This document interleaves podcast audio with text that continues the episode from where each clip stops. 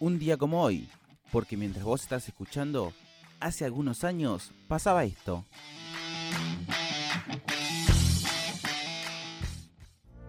El 15 de enero de 1929 nacía en Atlanta Martin Luther King Jr., pastor y activista estadounidense que luchó por los derechos civiles de los afroamericanos.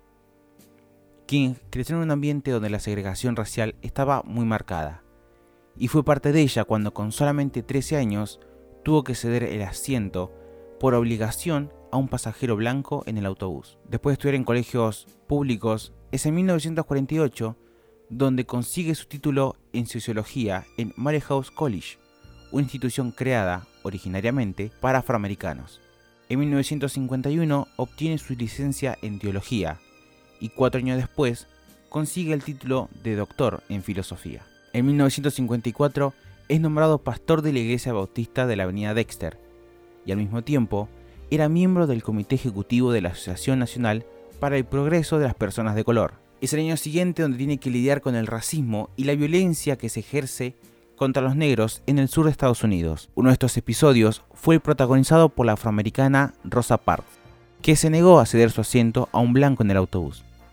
Como respuesta, King lideró un boicot contra los autobuses en Montgomery.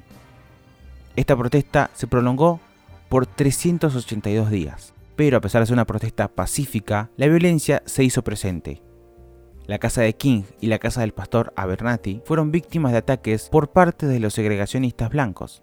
Tras conseguir la igualdad de blancos y negros en el transporte público, Martin Luther King continúa con la lucha por los derechos civiles. Es en 1957 cuando es elegido presidente de la Conferencia Sur de Liderazgo Cristiano. Esta organización tenía como objetivo principal participar activamente en el movimiento de los derechos civiles.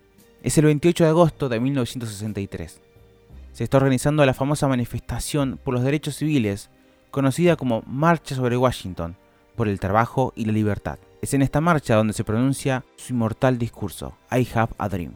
En él expresaba su deseo de conocer una América unida en la que se pueda vivir en igualdad. En 1964, King recibe el Premio Nobel de la Paz y con solo 35 años se convierte en el hombre más joven en recibir este reconocimiento.